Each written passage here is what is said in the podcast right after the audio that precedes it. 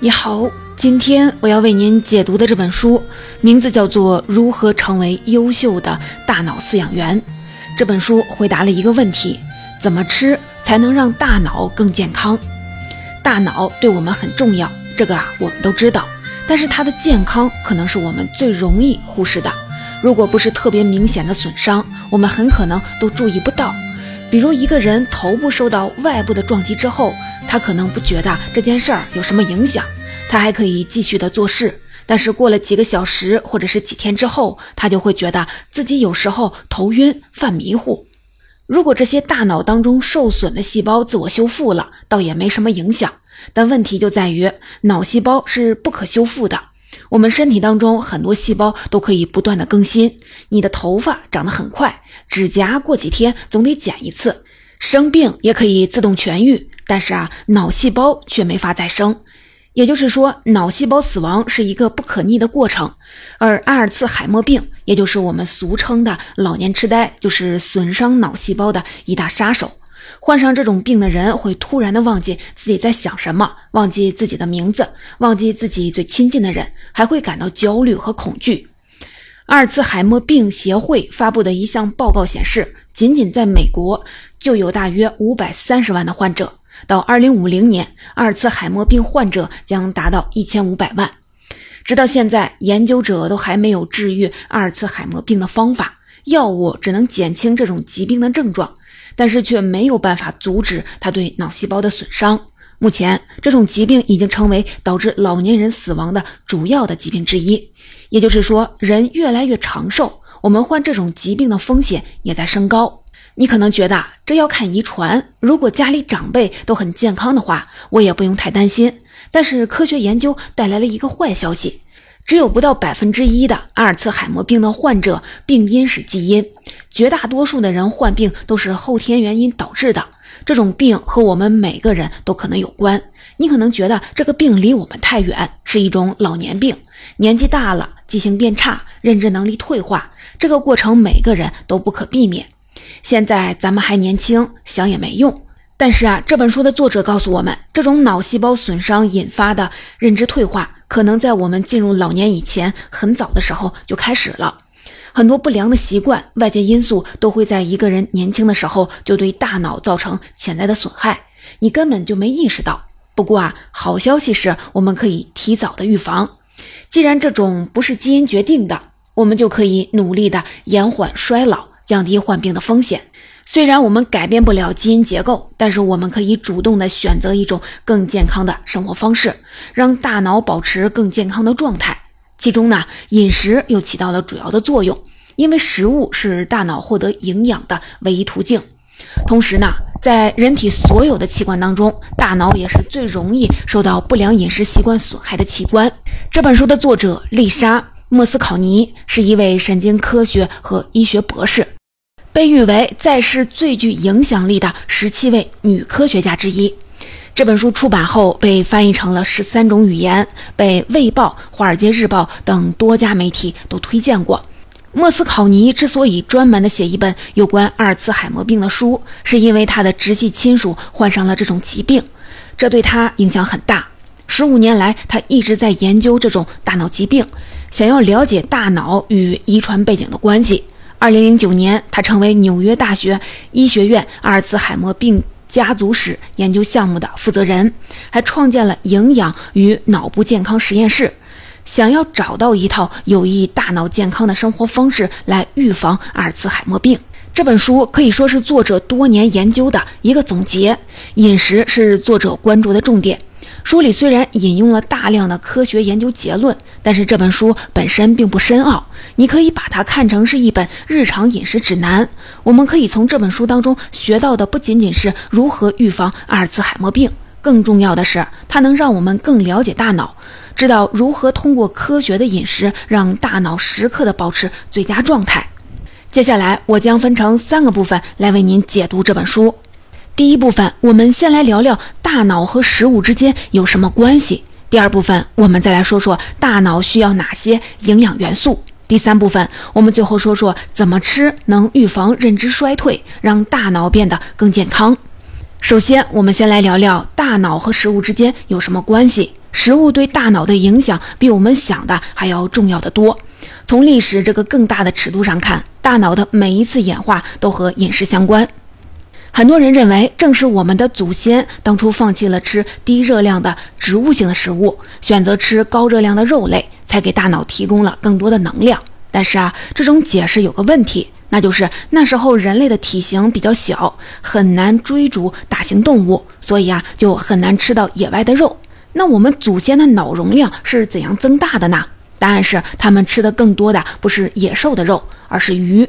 肉很难获得，吃鱼就简单的多了。只要生活在靠近水的地方，它们就能捕到鱼类和贝类。就算捕不到，它们还可以吃水附近的蔬菜、水果。这些食物特别容易获取，而且还富含各种的营养成分。比如说，鱼类和贝类当中含有多元不饱和脂肪酸、蛋白质、维生素和矿物质，这些都有益于大脑生长。而果蔬中含有糖类。大脑可以用它们制造与学习和记忆相关的神经递质，吃得更好，让我们的祖先变得更聪明。他们获得食物的来源越来越多，获得的营养也越来越丰富，这样就形成了一个正向的循环。随着脑容量的增加，他们的身高也在增加，协调能力也变得越来越好。他们慢慢学会了直立行走、奔跑、自己狩猎。在寻找食物的过程当中，人类的大脑和身材都在不断的进化。人类脑容量发生的第二次的显著增大，是在人们学会控制火之后。加热会让食物变软，这样更方便咀嚼，也更容易消化。咀嚼和消化的时间变短，人就可以更多的时间和能量用在大脑的进化上。大约在一万年前，人类饮食又发生了一次重要的变化，这次是因为农耕技术的发展。这个时候，人们可以不必为了吃非得追赶猎物，种植作物、饲养牲畜就可以获得稳定的食物来源。这次转变不仅让人类节约了大大量的能量，也彻底改变了人们的生活方式。人吃得更好，消耗更少，变胖也就成了必然的结果。工业革命以后，食物越来越丰富，人的饮食结构又一次发生了巨变。过去啊，人们主要吃天然食品，比如说果蔬、坚果。但是现在，这些食物都变成了果汁、罐头或者是其他的加工食品，为人体提供能量的碳水化合物也变成了各种精加工的食品，肉类也从野生动物变成了养殖动物，大脑需要的脂肪也从肉类、鱼类变成了烘焙食品、乳制品，这些食物的营养价值就比天然食物要低得多了。在这种巨变当中，我们的大脑已经完全跟不上食物和生活方式的迅速变化了。当食物不再稀缺，人类储存脂肪的能力也就不再是什么优势了。我们随时可以吃到高热量的食物，患上肥胖症、糖尿病的概率也增加了。这些疾病反过来会损害大脑的健康。你可能就会问：我们向祖先们学习，吃他们曾经吃的东西不就行了吗？但这啊也行不通。你要知道，即使我们现在的基因跟智人很像，可是生存环境、饮食结构已经跟那个时候完全不同了。现在面对更多的选择，我们必须重新学习哪些食物有益于大脑的健康。接下来，我们一起来说说大脑到底需要哪些营养元素呢？想要知道怎么吃才能让大脑更健康，我们首先得知道大脑到底需要哪些营养。大脑是人体最重要的器官之一，所以在人类进化的过程当中，大自然给了大脑最严密的保护。不知道小时候你有没有好奇过，为什么人的头会是这种形状呢？人类的颅骨很像是一个头盔，这其实就是为了减少外力对大脑的冲击力。但大脑面对的不只是外部的威胁，对大脑的危害也可能来自我们身体内部。比如说，血液当中的一些物质会损伤大脑，所以大自然在血液和脑组织之间建立了一道屏障，阻止有害物质进入大脑。这道屏障呢，叫做血脑屏障。你可以把这道屏障想象成一个戒备森严的关卡，只有通过安检的特定的访客才被允许通过。对大脑来说，那些被认为是安全的物质才能穿过这道屏障进入大脑。哪些访客能进入这道屏障呢？第一是水，这是维持细胞正常运转的首要的元素。第二是氧气，它可以维持细胞呼吸。还有一些大脑访客走的是 VIP 的通道，比如说蛋白质、脂肪、碳水化合物、维生素和矿物质。这些营养物质能让大脑保持活力，所以血脑屏障中形成了为他们准备的专门的特定通道。简单来说，水、氧气、脂肪、蛋白质。碳水化合物、维生素和矿物质，这些是大脑最需要的一些物质。呼吸能为我们提供足够的氧气，食物中提供的矿物质也已经足够。但是剩下的五种——水、脂肪、蛋白质、碳水化合物和维生素，在饮食中就需要我们多注意一下了。因为虽然我们知道它们很重要，但是很多时候我们的摄入量并不够。下面啊，咱们就围绕这五种营养元素，重点说一说怎样让大脑获得源源不断的营养。首先来说水，有时候我们调侃一个人，会说这个人脑子里都是水。其实大脑的主要成分还真的就是水，水分在大脑组织当中占比达到了百分之八十，而且啊，水对大脑来说特别重要。它不仅会影响我们的智力，还会参与大脑当中发生的每一个化学反应。只有水和其他元素达成了平衡，脑细胞才能工作。大脑对水摄入量的变化特别敏感。在这本书里，你只要减少了百分之三到百分之四水的摄入量，就会立刻的影响大脑当中的液体平衡，引发疲劳、精力减退、情绪波动，甚至头痛等等一系列的问题。研究者们专门做过一个实验。他们把被试者分为了两组，一组只吃谷物棒，另一组吃谷物棒的同时还能喝水。接下来让他们做心理测试，结果发现喝水的那组反应速度明显更快。那人一天需要喝多少水呢？你可能听过一种说法，成年人一天要喝八杯水，这个摄入量啊差不多是两升。科学研究也表明这个建议啊的确是没错。当然了，你需要根据具体的情况调整饮用量。如果你运动比较多，就要补充更多的水分。年龄也是影响水摄入量的一个重要的因素。年龄越大的人需要喝更多的水。作者说，如果水分摄入不足，他们的认知能力可能会下降的更快。如果你觉得光喝水太单调的话，也可以吃一些含水量多的水果蔬菜。作者在书里列举了含水量最高的五种蔬菜和五种水果。说完了水，我们再来说说影响大脑健康的第二类的营养元素——脂肪。脂肪大约占大脑重量的百分之十一。如果去掉水分，那么大脑当中脂肪的含量差不多是大脑总重量的百分之五十。很多人都会觉得低脂食物更健康，但是看了这些数据，一些人认为，既然脂肪在大脑当中占比很大，那么吃富含脂肪的食物就对大脑健康有好处。这个结论对不对呢？其实不能笼统的一概而论，关键在于我们摄入的是哪类脂肪。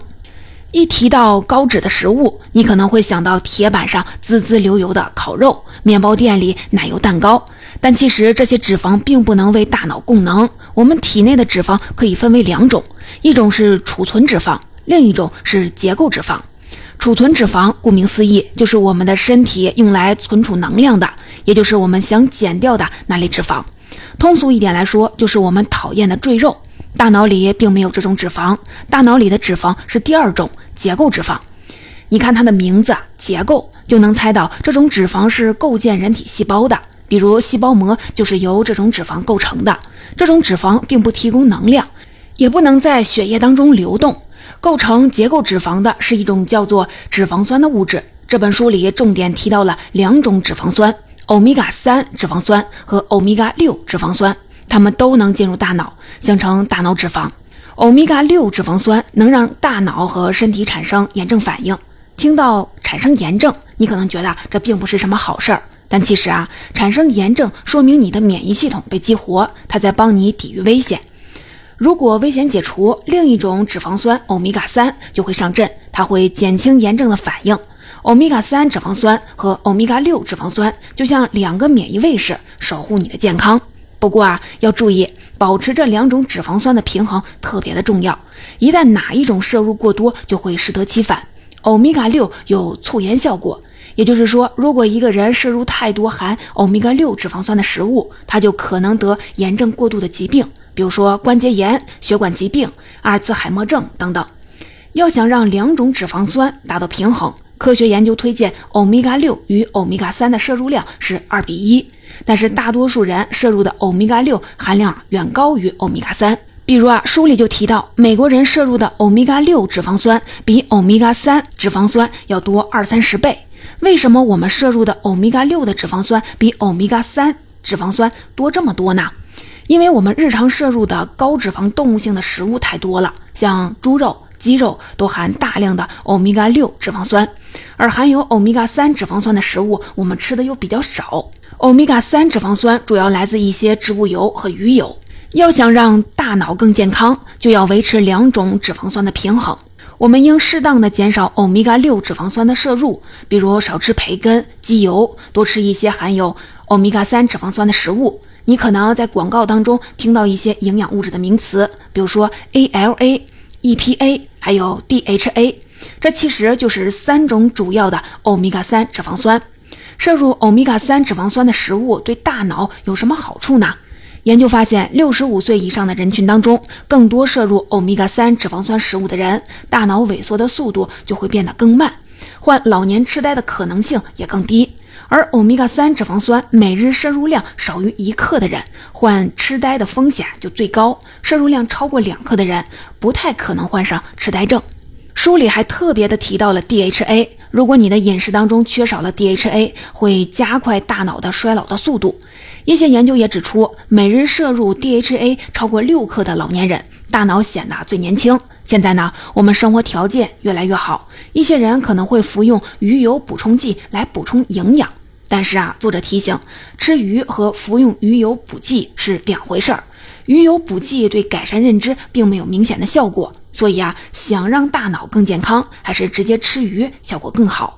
你可以尝试将日常的一些猪肉、牛肉和其他的高脂肪的肉类替换成鱼。假设一份鱼和一份肉的蛋白质含量相同，鱼肉中的欧米伽三的脂肪酸含量就会更多。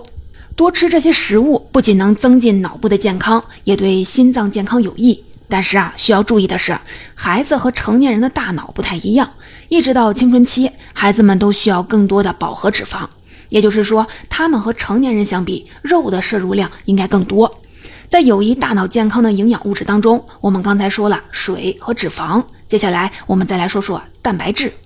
蛋白质由氨基酸组成，而大脑需要的氨基酸主要来自动物性的食物，比如说奶、蛋、鱼肉、猪肉、牛肉、鸡肉。等等，当然，一些植物性的食物，比如说坚果和种子，也含有大量的氨基酸。书里还特意介绍了一种氨基酸，叫色氨酸。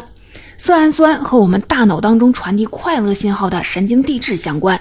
如果没有它们，我们可能会感觉抑郁、焦虑，也有可能影响我们的睡眠和食欲。而这种氨基酸，我们只能从饮食当中获取。怎么才能获得足量的色氨酸呢？你可以摄入一些牛奶、鸡肉、酸奶和鱼类，不过这些酸奶最好是原味酸奶。另外啊，小麦、燕麦、芝麻和南瓜籽也都含有色氨酸。作者还提到了一些小技巧，在吃含有色氨酸食物时，你要同时的摄入含碳水的食物，可以帮大脑更好的吸收色氨酸。比如说，你可能听说过睡前喝牛奶能让人睡得更好，这就是因为牛奶里含有色氨酸，能促进睡眠。如果你想要睡得更好，还可以在牛奶当中加一些蜂蜜，这能有助于色氨酸更快地进入大脑。第四个，我们来看看碳水化合物。碳水化合物是为大脑供能的重要的来源，但是不同种类的碳水化合物为大脑提供的能量差别很大。碳水也分好坏。那些含有葡萄糖的食物才是好碳水，像是点心、面包这些食物并不是很好的碳水来源。我们可能对葡萄糖有一种误解，觉得含葡萄糖的食物会很甜，但事实上，那些天然含葡萄糖的食物尝起来可能啊并不是特别甜，比如小葱、洋葱、大头菜等等。但这些都是补充葡萄糖很好的来源。而我们觉得很甜的食物，像糖果、橙汁儿等，几乎不含葡萄糖。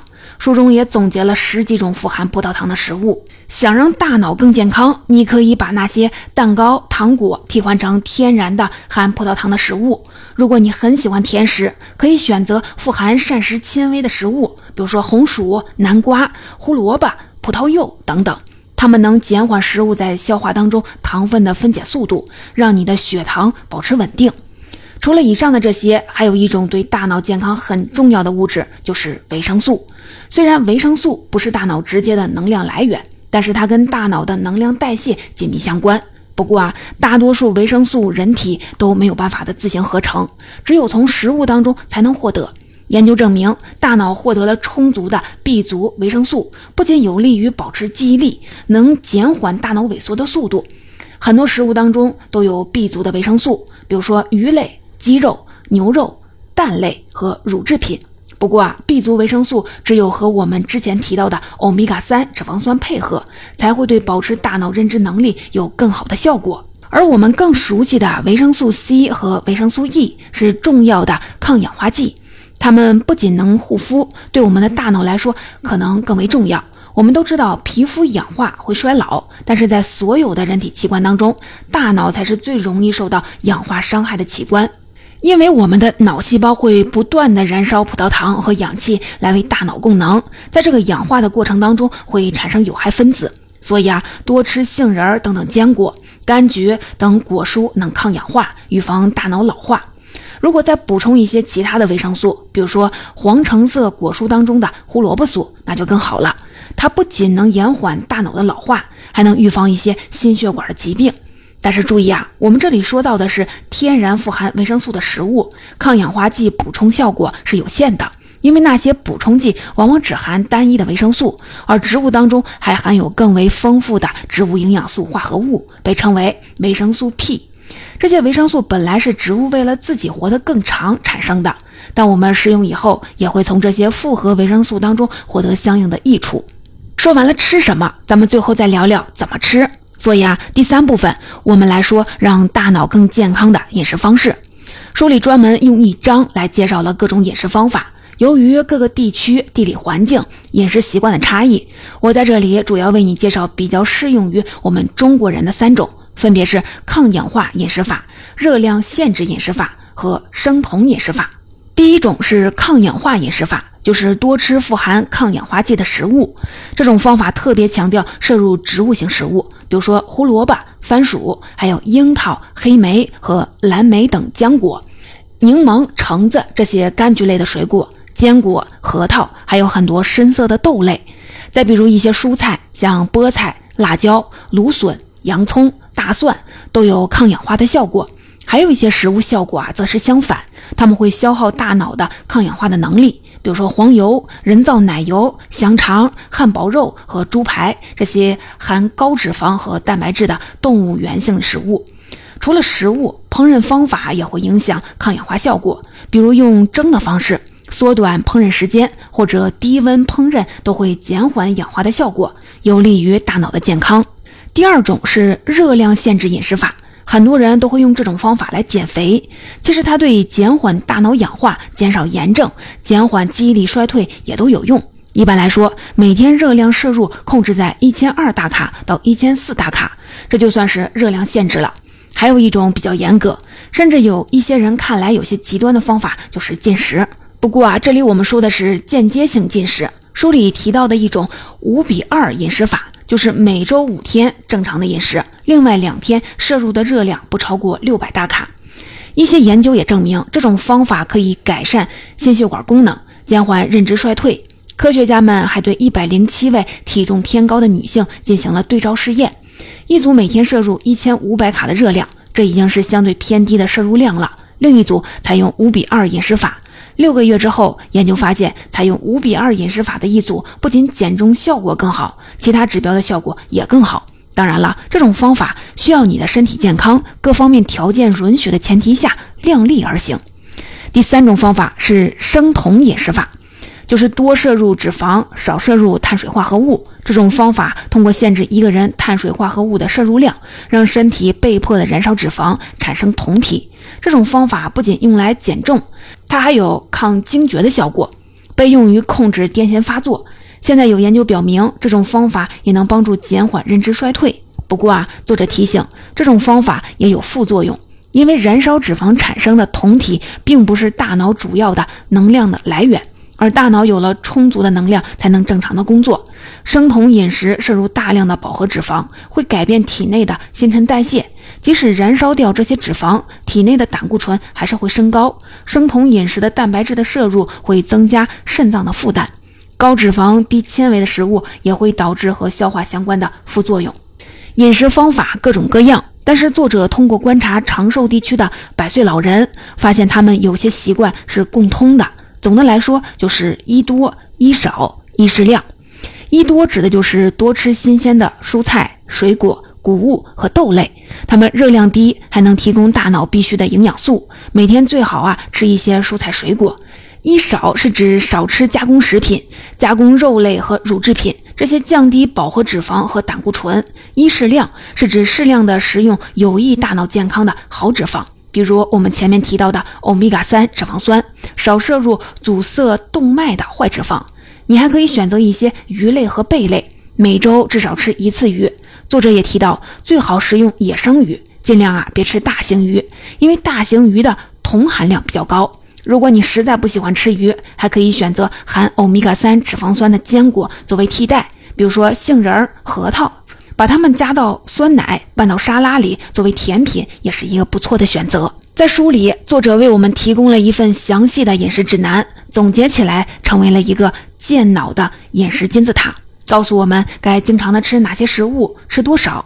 这个饮食金字塔，欢迎你去阅读原书，你可以根据自己实际的情况来做一个参考。